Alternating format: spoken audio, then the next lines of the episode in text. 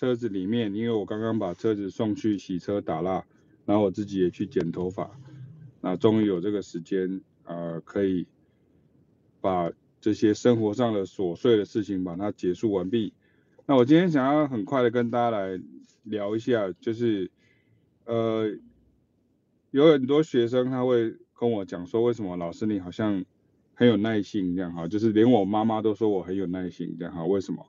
为什么会会很有耐心这样子啊？对于这些教学的部分，我想要先讲的事情是说，所谓的耐心，并不是表示说你就是没有脾气，或者是说就是呃完全的没有不管不不管就是呃不计成本不计代价这样的，不是这个意思，而是说对于一些我该做的事情，我会很有耐心去做这样的原因是什么？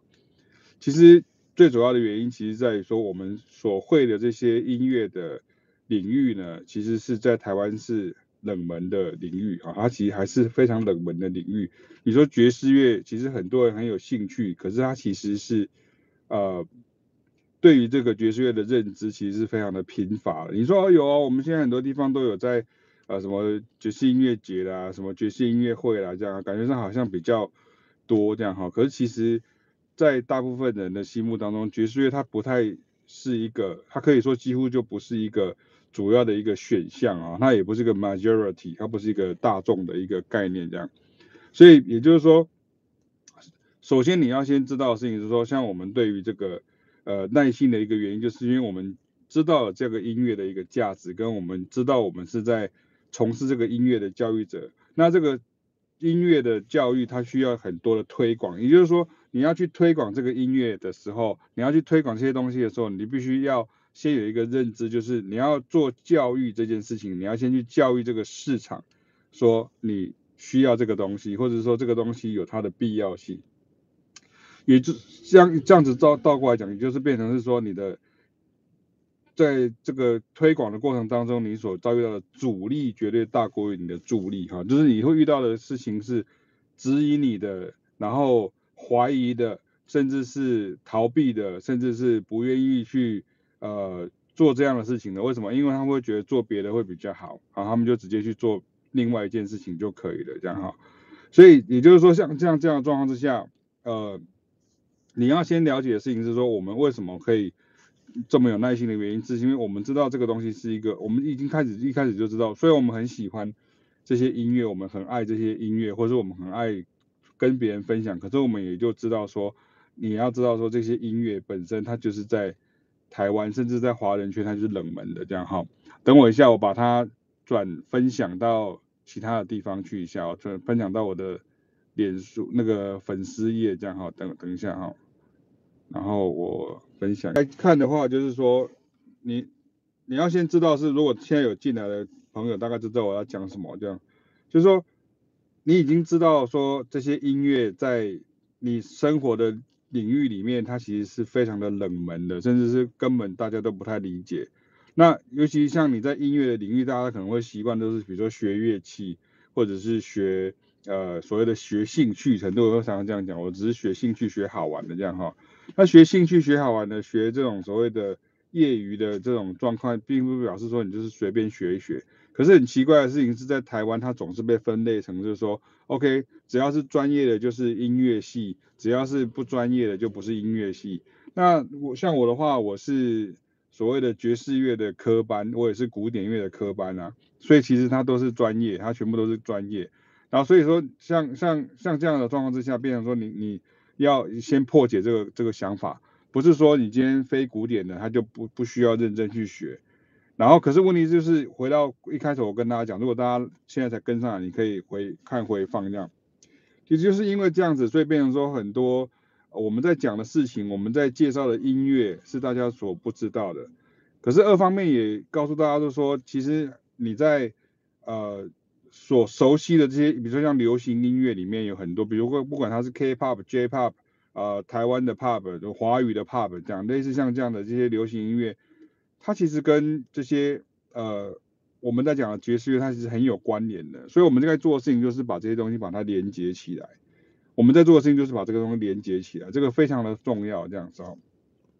所以回到一开始的这个命题，就是说为什么你会觉得老师会很有耐心，就是因为我们知道这个音乐它绝对是大家没有听过的，所以如果你今天直接跟我讲说啊，这个音乐是我没有听过的，没有听过我就不用学了。好，就好像我前几天写了一个文章说，哎，这个东西不用考啊，不用考我就不用学了，然后不用考我就不用念，不用考我就不用背。如果你用这样的态度来学音乐或是学任何事情的时候，那就非常的功利。那这样的话，你可以就是干脆就不要学好了。那我现在学生近年来像这样的学生其实越来越少了哈，我我不太想再教这样学生，因为为什么？因为我等下会讲，因为我教过太多像这样子的学生啊，就太过于功利了哈。在他们缺乏之前，他们会觉得说老师可能是他们的救星这样哈。可是当他们学到一一招半式之后，他们就觉得说我好像已经很够了，这个他们就他们就觉得这样在台湾已经够了这样哈，他们就他们就走了，好就离开了这样哈。那甚至他们会开始去去质疑说，其实我们在教的东西其实是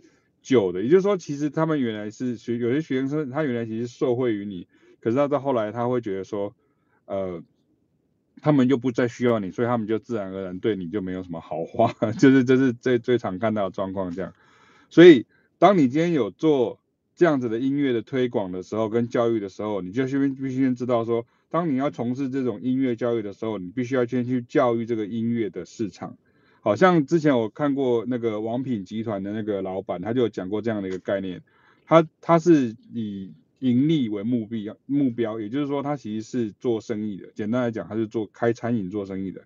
他就讲过一个概念，就是说，他们做餐饮的时候呢，如果今天是一种全新的吃法，比如说我乱讲，比如说巴西窑烤好了，或者像比如说像呃我我乱讲，比如说法式什么餐点，这样从从来没有吃过这种吃法这样。如果他他就直接讲，他说如果今天是要做教育市场的这种吃法。他是不会做的，因为什么？因为他是不会赚钱的，所以他只做那种大家就是会第一时间想要来来来赚到钱的这个部分，这样哈。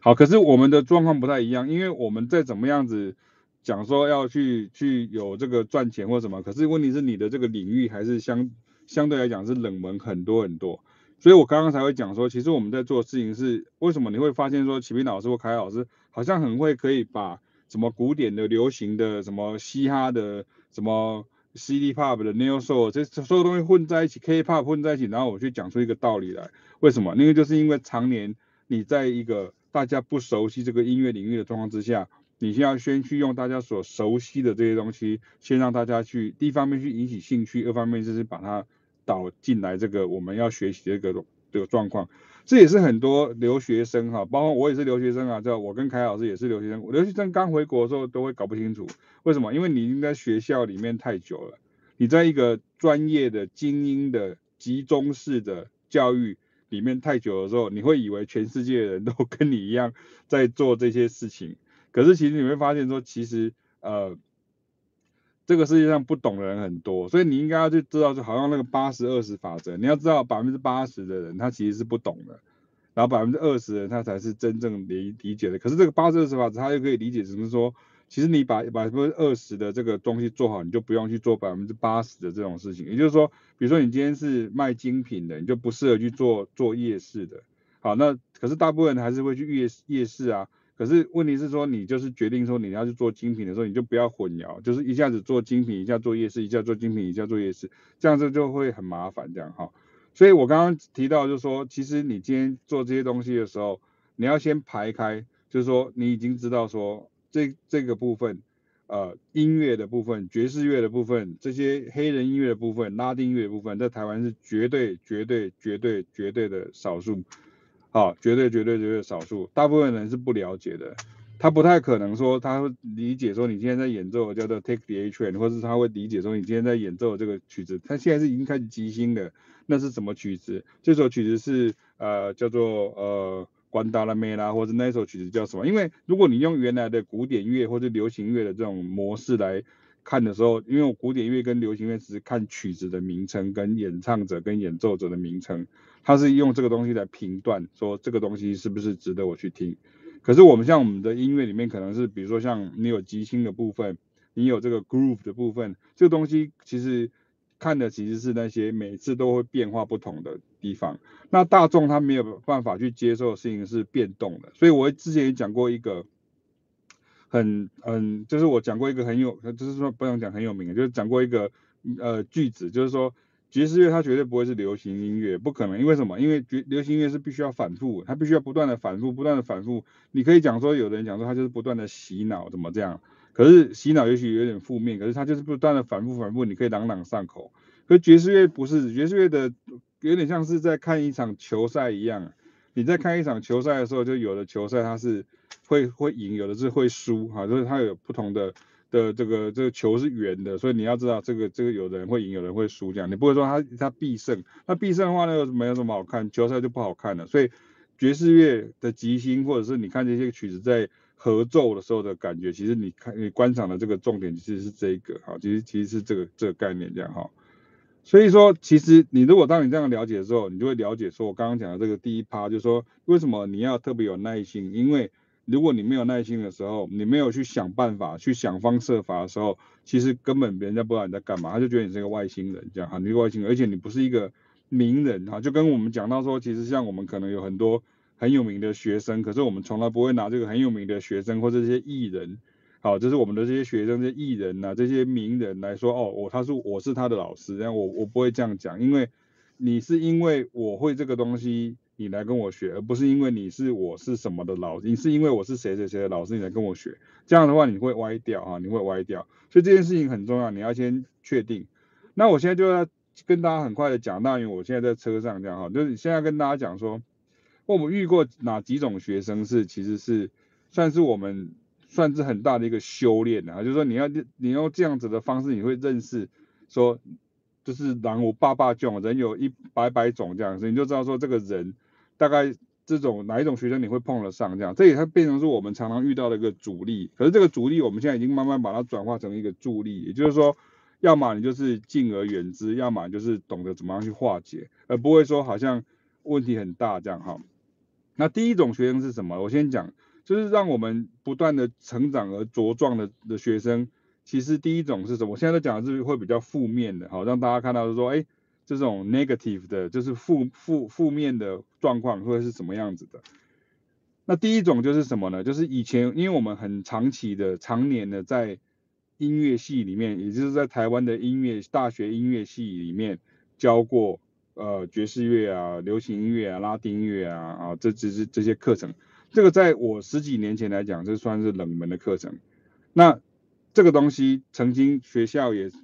嗯，去努力争取过，说希望能够变成是一个正式的科目，可是却没有，它就一直是一个选修，所以变成我的状况是一直是在一个好像那个人家当做是被人家当做是那个呃比较次等的这样一个状况，因为什么？因为我是选修，所以学生他一定是就是反正我就是来修修看嘛，就是那个。呃，有也好，没好就好玩而已，就是好玩而已。所以学生会有兴趣的人其实是很少的，可是他却必须要修你的课，就是这是这是最好玩的一点，这样哈。所以其实你知道吗？其实我其实反而自己哦，对我来讲，我反而喜欢教，比如说像我去教比较通识类的或是大班类的课程，为什么？因为里面会有很多不同的科系的学生会来上课，比如说像是这个实践，它就会有服装设计系啊，工业设计系啊。建筑系啊，然后会有媒传系啊，啊，或者是应用日文系啊，应用英文系啊，就是各种不同的科系。那现在民传也会有很多的这种新闻系啦，然后或者是财经系啊、风保系啊，各种不同的系。那文化也是，文化也很很好玩，就是反而来上课的学生比较认真的是国乐系的学生哈，因为我自己就是文化的校友这样哈，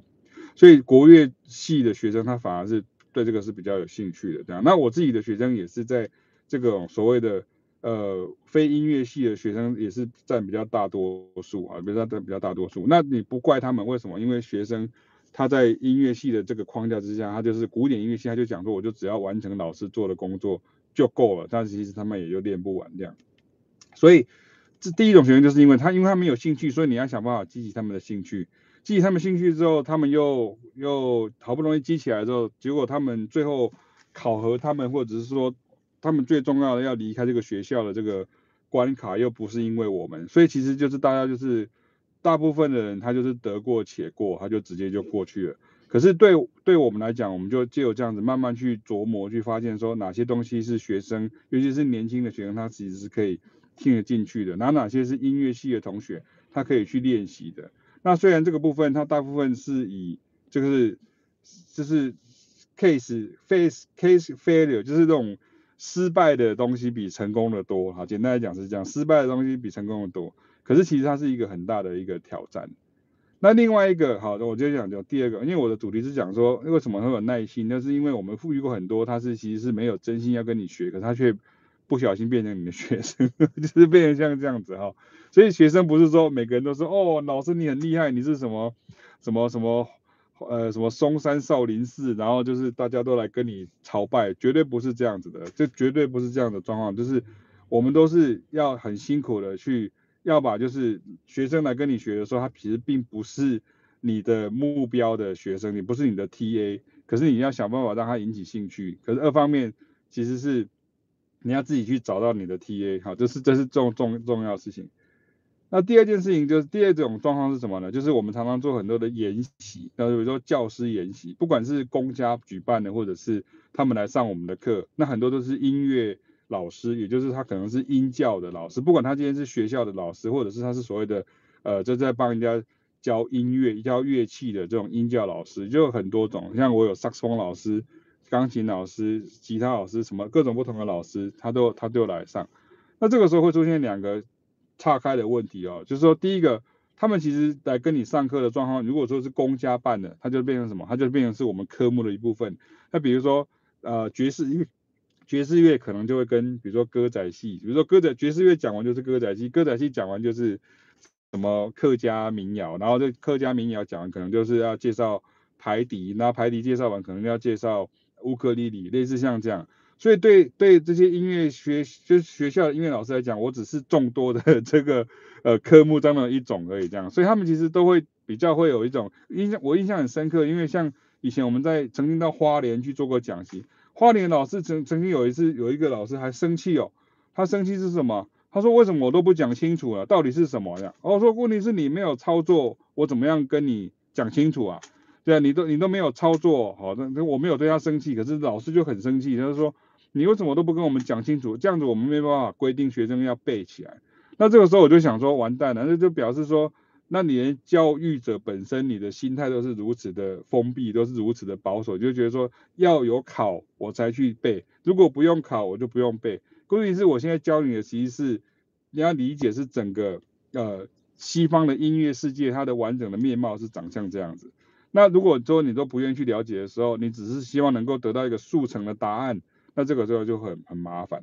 好，所以这是音乐学校的部分，音乐老师的部分，它会产生这样的问题，就是第一个，我只是众多的科目当中，跟跟前面的音乐系的学生很像啊，就是一样的脉络，因为他们都是音乐系毕业的嘛，所以他就是觉得说，呃，这是学校有讲的，我在那个啊这个研习中心有安排的，音乐学科中心有安排的，我再来看，那看一看我就问你这个问题，然后他就会直接问你说，哈，这个之后他会常用，他就直接问你说，那有什么书我可以看？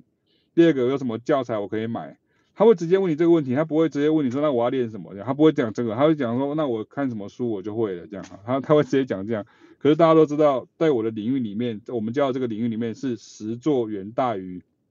这个呃乐理的这种理论上的东西。在理论中我可以跟你讲的非常的呃深入，可是问题重点是在于实作。那很多时候音乐老师他不愿意实作，他希望学生做，他自己不要做。好，那当然有另外一个插出去的，就是说有些学生是，有些老师是因为面子问题啊，他就是不愿意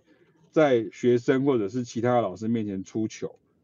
对，因为他不会不想让别人知道他不会，所以他就变成他来跟你学，然后他不管是研习也好，或是偷偷跟你学也好，可这个时候他就会有一个比较就是功利的状况啊，就是这种功功利的状况状状态，就变成说 OK，你赶快跟我讲，赶快讲完之后就可以现学现卖这样。这个东西很抱歉哦，就我虽然是一个很大的修炼，可是我做不到啊，就是我我没有办法这样子让你速成。可是我倒是教音乐班的小朋友，我倒是可以教得很开心，因为他们的接受度很高。所以你看，如果你能够敞开心胸，我就可以把你教得很好；如果你不能敞敞开心胸，我就没有办法。就好像你那个宗教一样，你相信这个宗教，宗教就会给你一个心灵上的安安慰跟一个慰藉。如果你不相信，你一直在怀疑，一直在怀疑。那那你其实也就不需要去信这个，我不是说你要信这个我的教，不是这个意思，只是跟你讲说那个道理有点相像。所以像这样的状况之下，就是说，呃，另外一种音乐老师就是所谓的乐器的，就是比如说他是呃不同的乐器的老师。这个时候他有一个问题，他他也是产生速成的概念，就是说你赶快跟我讲，就是哎这个东西可以用什么，直接套下去我就可以那个了。你只有几招，我能教有一招有两招有三招有这些什么招数，我可以用这些招数，我就可以直接呃呃教学生，甚至我可以怎么样，我可以干掉别人哈，就是这是很多人他很自，他算是有点像是内心的暗黑面这样，他就觉得说我就会有拿一个武器。别我跟你学，然后别人有我没有这样，所以这个就会出现凯凯凯老师常常在跟我讲的这个那种状况，就是说，像有些人他其实还蛮有名，他可能是什么琴师啊，或者是什么乐那个乐师的啊，类似像这样，他来跟你上课，甚至他可能是什么唱片的制作人啊，或者是这些音乐人怎么来跟你学，可是他们就是都太过于急迫，也就是说，因为经济对他来说不是问题，他跟你付你学费不是问题，可是问题是在于说。他就是想说，那我可以很快的跟你学完这个东西，居然这一套我就可以出去做我自己的了。可是偏偏我们也不是像这样子的教学方式，所以我就常常遇过说，像刚刚凯老师讲说，有些学生会说，哎，我觉得这个 voice 很难练的，我觉得这个 swing 很难练，可不可以不要弹 voice 可不可以不要练 swing？可不可以给我轻松一点就好？那这个其实就很像什么？可不可以让我变瘦？可是我却不要运动，我只要躺着睡觉就可以瘦。对不对？我只要吃什么药就可以把什么肉融掉，哈哈，我就可以变变瘦这样。我什么我只要这都都什么都不做，我只要躺着我就可以变瘦，怎么可能这样？可是问题是像这样子的减肥方法也却会骗到很多人，因为什么？因为觉得哎，反正这个几百块几千块没有很贵，我就直接呃花钱消灾，花钱我就可以得到一些捷径或是一些秘籍或是一些诀窍，那是一个人性。那我们就是去去挑战这样子的一个人性的黑暗面，因为我不想要做这件事情啊，我不想做这件事情，所以像这样的学生，他虽然是我们的修炼，可是他们也不会跟我们学学，他们也学不久，好，所以像这种音乐想要赶快跟你速成的，刚刚我讲的第一个就是所谓音乐学校音乐老师，他在在研习的时候碰到你，然后第二个就是这种他私下来找你的，他希望说能够赶快教他一些秘诀，然后他可以在同行之间，他可以。出类拔萃。那至于说刚刚出现出现这种，就是说他不希望在别人面前显示他不行这样的一个状况，其实还蛮多的。这样哈，这是第二种。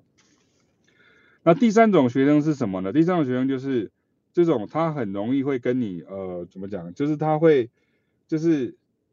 这我遇过很多哈，就我遇过非常的多，尤其在比较早早些年的时候，就是这种台湾话讲台湾话讲就是高拐哈先了，就是所谓的高拐了。就是高拐什么意思？你知道？就是就是就是叛逆，然后有点凡事都爱唱反调，然后你可你可以说调皮这样，没有什么不对的。可是就是说他就是天生喜欢唱反调这样。他喜欢唱反调的时候，这个就就有个麻烦，因为像我以前跟凯凯老师，我们有很长一段时间我们在做的是一个，比如说像是营队型的工作，营队型的这样的一个工作的时候，有时候你需要。学生必须要长期的、每年的、不断的回回场来维修哈，回场来维修这样子。可是如果你遇到这样的学生的时候，你就很麻烦。就好像我今天我直接这样讲好了，就好像你现在这个时代，你看到可能看到很多什么网络酸民呐，很多那种什么网网友啊什么之类的。那其实很简单啊，如果你今天不认识他，或者你根本就是不想理他，你就置之不理，就当做没看到，这样就可以了。好，所以这个就是这就是现在的状况，就这样，你就当做没看到，其实他就是咻就直接飞过去了这样。可是跟这些学生不同，跟这些所谓的比较唱反调的学生不同，为什么？因为第一方面他们可能是真的有兴趣，可是问题是他们真的有兴趣，他们也想要往这个条路走，可是问题是他们就是很喜欢唱反调，唱反调的时候就变很麻烦。为什么？因为他在里面旁边一直唱反调，也就是在旁边一直出现所谓的负面的这样的一个情绪跟能量，这个时候就很麻烦。为什么？因为他不，他一方面他会干扰我们在做事情。比如说我们今天做一件啊，假设我们就举举一个很简单的例子，比如说我们今天做一个呃，比如说我们今天讲一件事情，说大家回去要练习哦，我们可能会激励大家。就这种学生呢，他就会在回到家之后，他就会会在他的社群里面，比如说他会在。呃，这样子的社，就是说在这个讨论区里面，或者他在他自己的这种网络的社群里面，他就会讲说啊，老师讲那个其实可以不用练，练那个没有用啊，啊，练这干嘛？还不如去做什么什么比较好啊，做什么比较好？你一定遇过像这样子的人很多很多，就是他讲话喜欢就是都讲负面的，然后喜欢讲反面的，就是喜欢讲反话，喜欢唱反调。所以对我来说，我不会去真的受到他影响。问题是，他对于我所执行的工作会有影响，这个就麻烦了。就是为执行工作会影响是什么呢？因为像有的学生，他可能就会受到影响，他说，哎，所以老师这样子，哎，你的老学生跟你说，老你说要练，就你的老学生说不要练，所以这是怎样？就是就是就是学生会怀疑，你懂我意思吗？他就开始怀疑这件事情。那第二个事情就是说，变成说，你你在寻寻求大家的肯定，就是说你希望大家都去做这件事情，结果结果你应该要，比如说学长学姐哈，你应该是要当做是一个模范的。结果你却不做了，比如说这个东西就是我也会岔开来讲，你看像在体育界你就很少看到像这样的状况。体育界就是会说啊，你你今天你要带学弟对不对？教练都会说来学长去跟带去跑步。所以像那个我记得有一个呃像陶晶莹啊，他有讲过，他说他带他的孩子去参加那个体育活动，参加田径队，参加球队。为什么？他说因为在球队里面都还有这个纪律的存在，学长学弟啊学姐学妹。然后学长要做典范给学学弟看，学姐要做典范给学妹看，教练当然也要做好示范动作给学生看。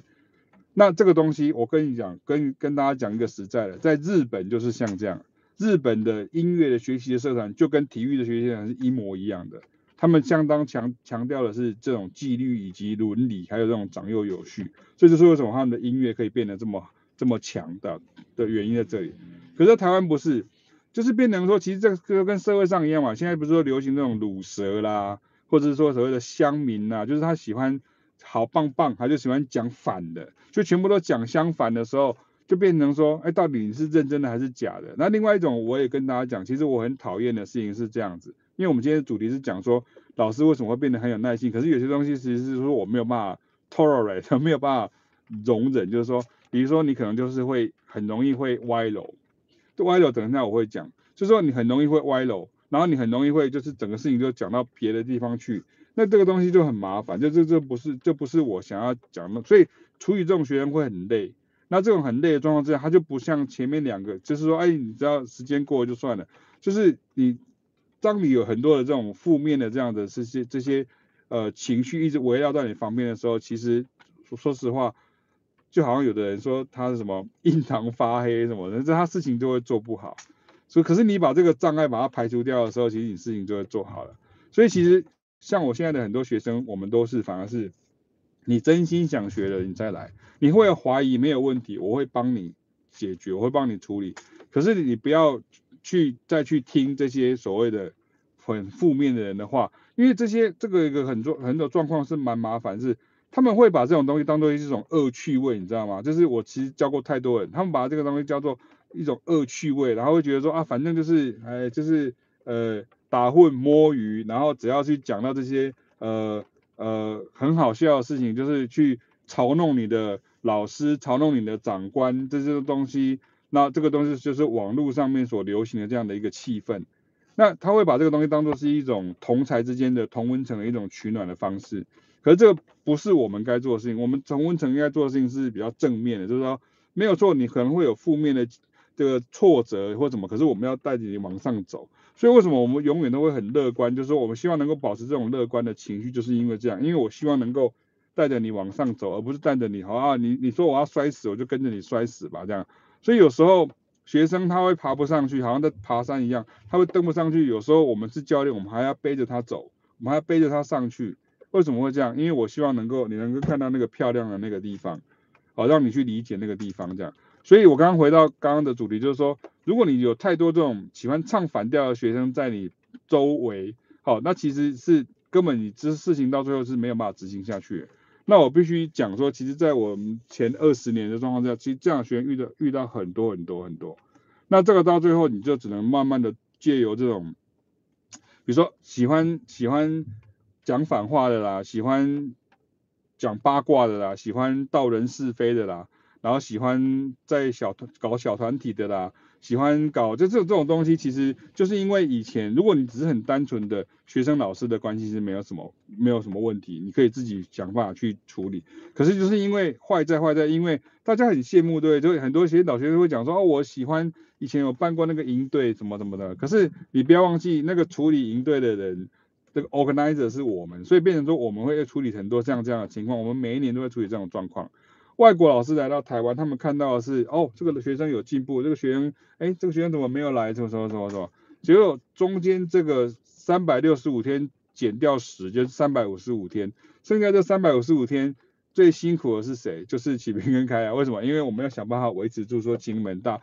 拜托你们，好像明年要继续再来参加这些活动这样。所以这个就不是表面上就是说他看大家看起来好像很羡慕这样，不是只有这样而已。也就是说，你必须要。呃，去处理很多学生的呃各自的这些状况，还有学生跟学生之间互相的影响，还有刚刚所所所提到说学生这样的一种情绪的一个蔓延，他会给你讲讲说，哎，练这个没有效啦，练这个没有用啦，不用做怎么这个样。你想想看，如果你今天有一个呃这样的一个社群，结果你却里面有一个人却一天到晚跟你唱反调，好像你在职场上上面一样，那你是什么感觉？那这个东西我可能以后有机会再跟大家分享，因为这个还有分成不同的类型哈，就是细部的不同类型。比如说有的人是永远都在唱反调啊，另外一种就是永远都是他对，就是、就是第二第二第第二种，第三种就是永远都是悲观的，哈哈就是永远都在唱反调，然后永远都是他对，第三个永远都是悲观的。那那你如果遇到这样这样的学生的时候，那你真的没有办法处理事情这样哈，这所以就是刚刚讲的第三种。可是这样子，我可以磨练到最后，比如说像我有些学生跟我讲说，哎，老师，你现在好像已经好像养成这种，就是左耳进右耳出。我说对啊，我今天都听到这个，我都是笑一笑，就是。可是有的人可能会骂我的、批评我的，我就当做可能年纪也到了，我就觉得这个不关我事啊，这个对我有什么影响嘛？可是对以前的我会有影响，为什么？因为我的责任是要 gather 大家在一起，可是我现在的责任不用 gather 大家在一起，而是大家愿意的话，你可以来找我。要学习，就这样，这样就够了。所以这个时候我的那个问题就离开了。这样就跟我以前办活动一样，我们以前办活动的时候，常常会很多人黑函啊、中伤啊。我还说过，我还说过台北市长跟台中市那边市市文化局什么寄给我黑函哦，就是说我给人讲讲，结果然后还有我办什么活动，他就有寄黑函给我，很好笑。然后我就想说，其实这个人是谁这样？然后还有人说我们在办活动的时候，他们就在旁边一直放话，就说，哎，我来做会比较好啊，什么什么。其实那个你看久了之后，那个都是人性。为什么？因为你是他们的障碍，因为他们以为跟你办这个活动，他们会赚到钱，他们以为你赚很多钱，所以你在办活动，所以他们就一直讲你坏话。这是很常见的一个，呃，我觉得人性就是江湖，就是人在江湖飘，哪有不挨刀？这是很常见的事情。可是现在就是我已经。我不是说退隐江湖的时候，那个这个这这个场域已经不是我在混的了，所以这个不是我在混的时候，我就不再去做这些事情的时候，这种威胁马上就会离开了，他就完全是好像那个压力就马上消除了，他就跟你完全没有关系了这样，所以这是第三种这样，好，就跟大家讲一下。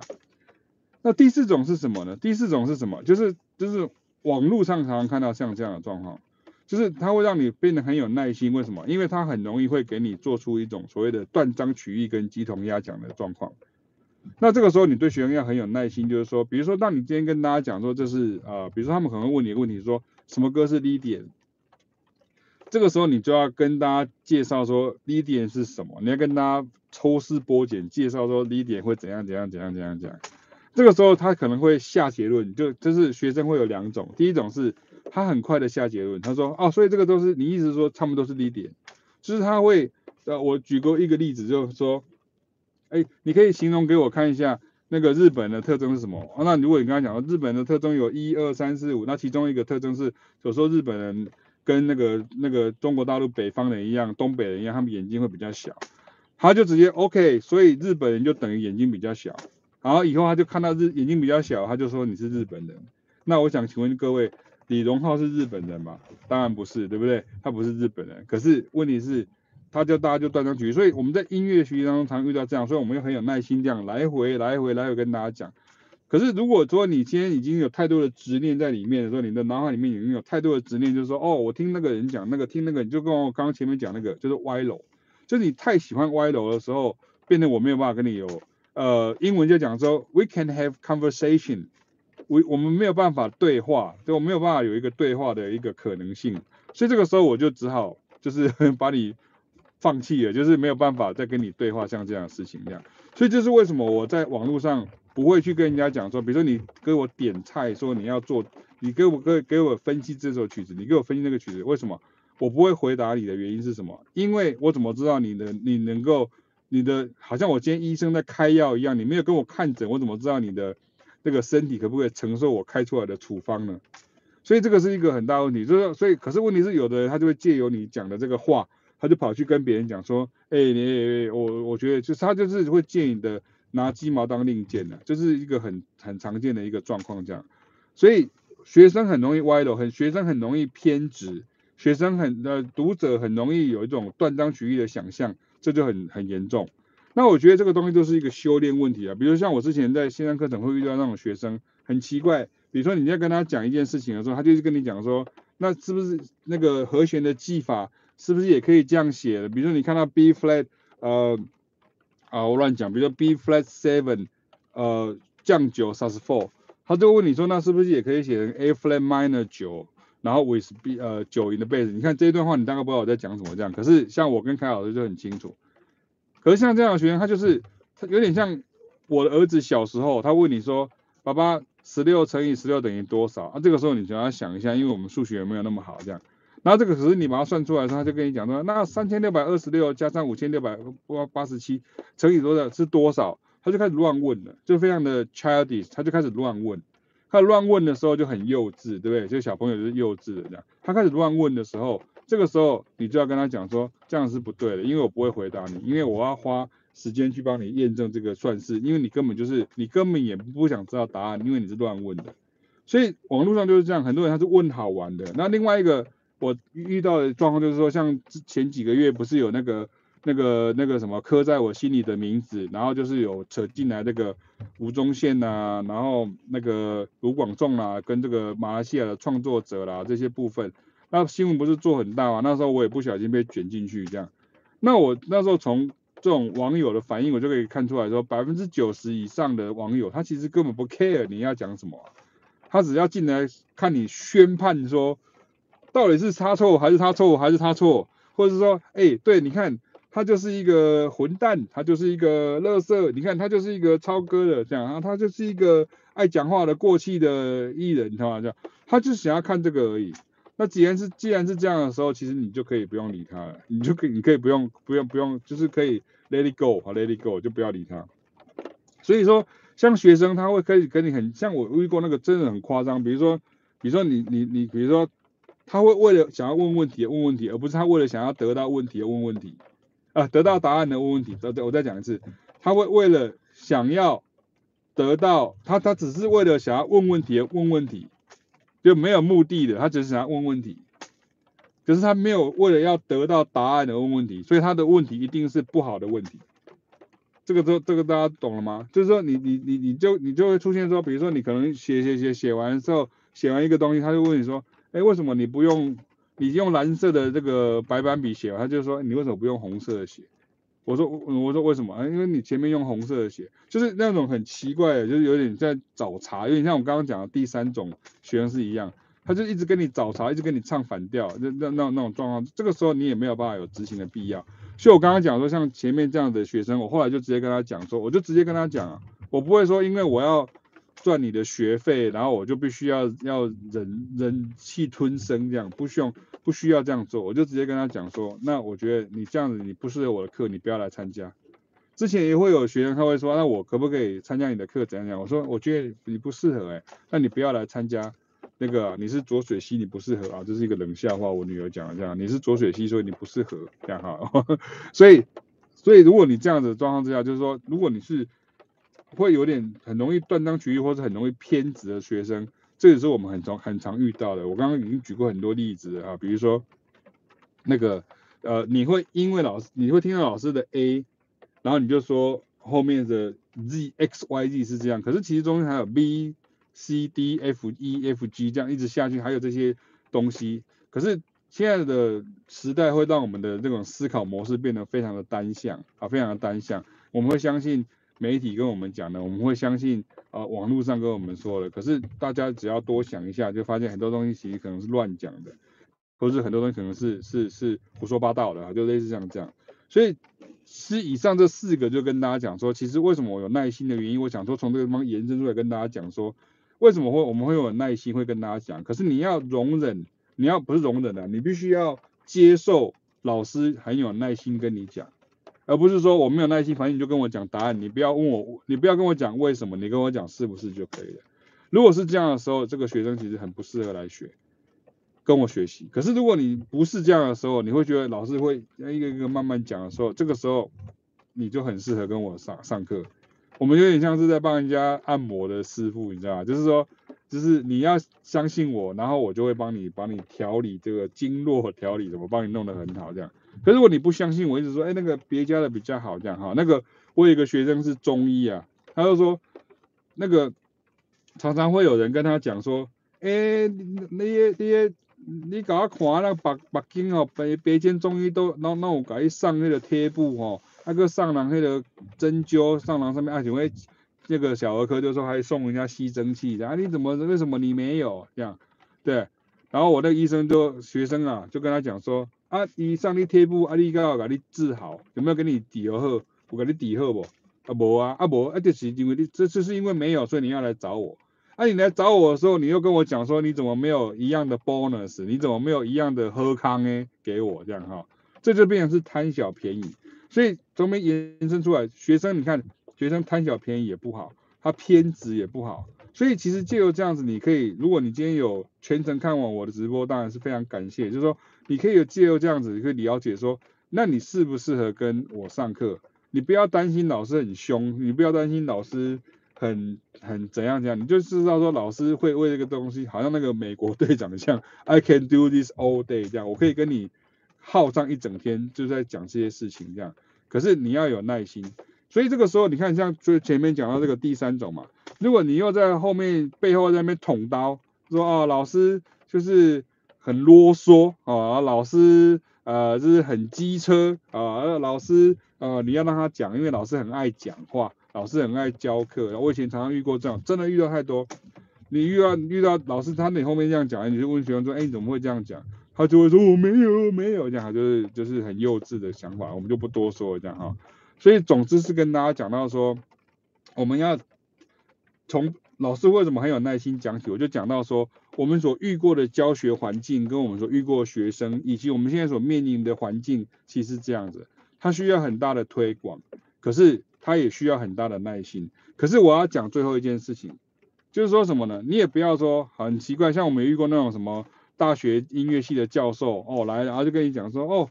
哦你们很棒，你们很很厉害，所以你们要继续努力，知道吗？哦，我我想说奇怪，我是欠你什么？你要有什么要知道吗？这样哈，就是他只是在跟你说空话而已，就是你不要去在意那么多事情，就是你不要去在意说他们对你怎样怎样怎样。所以这个东西，这种是虚情假意的，这个我们也也不喜欢，好，我也也不喜欢。或者来的时候跟你讲，哦，你好厉害，你什么什么，可是你跟他讲，就你要该做些什么事情的时候，他也不愿意。我以前有一个老师哦，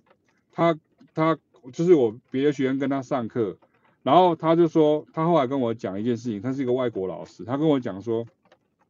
他说有学生来跟他上课啊，就跟他讲讲讲讲，就批评台湾的事情，讲了讲了很讲了讲了都要讲很多很多很多，就到最后呢。就是等于是，这整堂课都是在听他骂骂人就对了这样，